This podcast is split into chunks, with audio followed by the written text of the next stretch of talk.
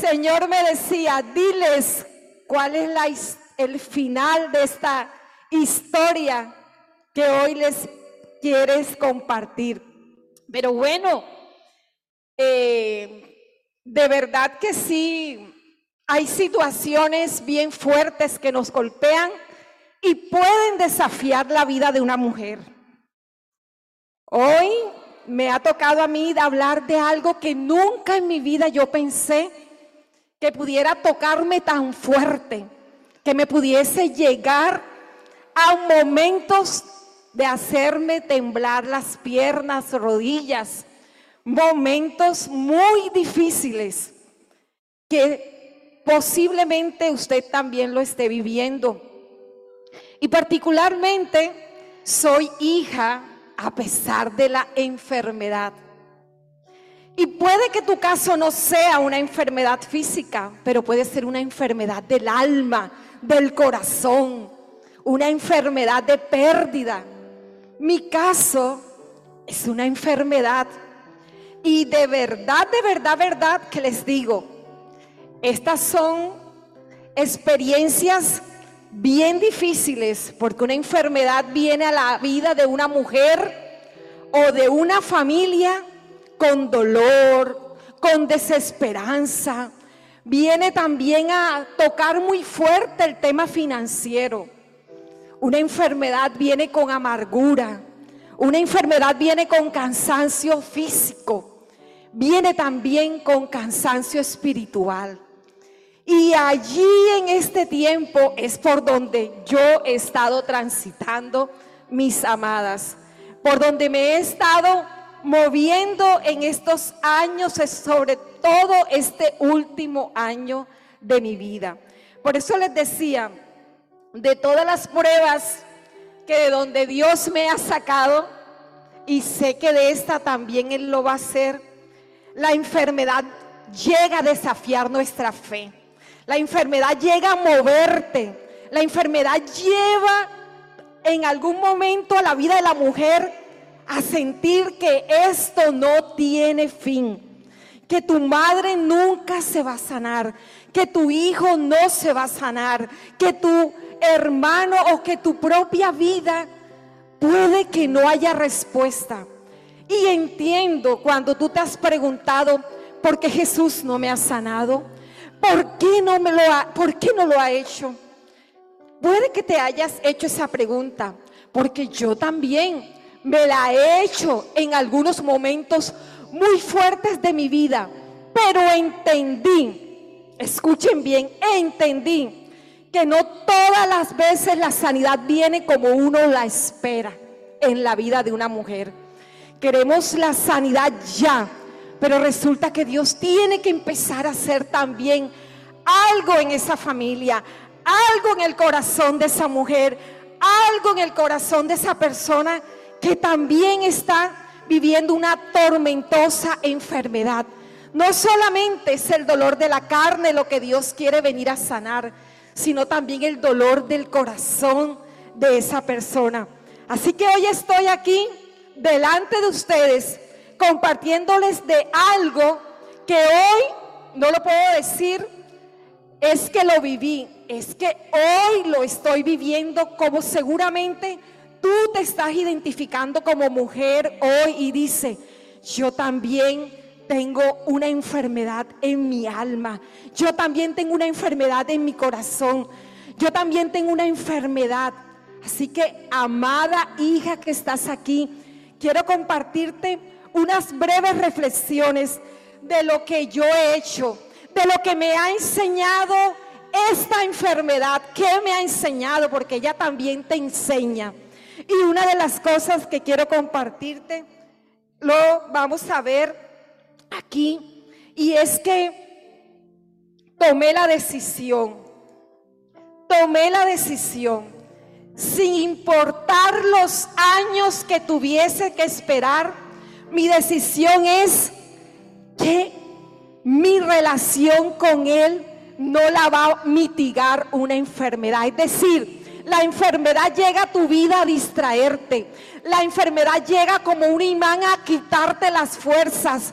Pues lo que a mí me ha ayudado y que es lo que te quiero compartir, es que mientras la enfermedad está allí presente, mi relación con el Señor se ha hecho más fuerte. Mi relación con Él no ha sucumbido por un diagnóstico, no ha sucumbido por una crisis. No, al contrario, me he acercado más a Él. Así que si tú te identificas conmigo en esta noche y estás en una situación de enfermedad, de diagnóstico familiar o personal, es hoy el día para que te acerques a Él. Pero no es cualquier acercamiento, porque yo me puedo acercar a alguien y no pasa nada. Me he acercado con la confianza de que el único que tiene respuesta, escúchenlo bien, el único que tiene respuesta a esa enfermedad o a esa situación es el Señor. Así que sin importar el dolor, sin importar las crisis financieras, sin importar los momentos difíciles, los años que tenga que vivir, yo sé que mi solución está en el Señor. En Él está la respuesta que yo necesito. En Él. ¿Qué es lo que yo he hecho? Entender que Jesús es mi verdadera y única esperanza. Así que mi historia, la historia que yo te cuento hoy es una mujer que por un lado hay un escenario de enfermedad y por otro lado hay un altar encendido, hay un altar prendido. Hay una mujer que dice, no sucumbo ante la crisis, no sucumbo ante la enfermedad. Ella se levanta y camina. Ella sabe que si se acerca a Él, ella sabe que si se acerca a Él, ella obtendrá la respuesta. Ella sabe que si se acerca a Él, algo va a suceder. Y algo puede suceder en esta noche. Si tú te acercas a Él, algo va a suceder. Y cada vez que me acerco a Él es una cosa impresionante. Hace algo nuevo, detalles pequeños, mueve situaciones a favor, mueve situaciones familiares. Pero yo sé que si yo me acerco a Jesús, y no es que ignore lo que está sucediendo con la enfermedad, es que la enfermedad me pone un, visor que no me deja ver las promesas. Pero cuando me acerco a Jesús, mi visor está allí, sus promesas. Así que eso es lo que he venido haciendo. Y sé que entre más me acerque a Él, más me acerque a Él, voy a provocar ese milagro. Vas a provocar ese milagro. Lo vas a provocar. Pero tienes que levantarte, tienes que moverte, tienes que caminar. La actitud de acercarse implica que me tengo que levantar. Que por muy cansada que esté, que por muy sola que me siente físicamente, que por muy agotada que esté, tengo que acercarme a Él. Por eso hoy que les digo, no te detengas mujer, camina, camina, camina, porque Él va contigo. Camina, porque si te has acercado a Él, Él va contigo. Él va contigo, Él va contigo. Y quiero decirte ahora, aprendí y estoy aprendiendo que la única forma de enfrentar una enfermedad es dependiendo de Dios. No dependa del diagnóstico, no depende de la cita médica del especialista. Tu vida depende de Dios, la vida de tu hijo depende de Dios, la vida de tu madre depende de Dios. Y aprendí que yo dependo de Él, dependo totalmente de Él. Así que me levanto me levanto, cada mañana me levanto, cada mañana me levanto con la esperanza, contra esperanza, creyendo que mi esperanza está puesta en Él. Cuando la enfermedad llega, muchas mujeres tienden a encerrarse porque muchas cosas las ocupan, pero es tiempo de salir es tiempo de salir.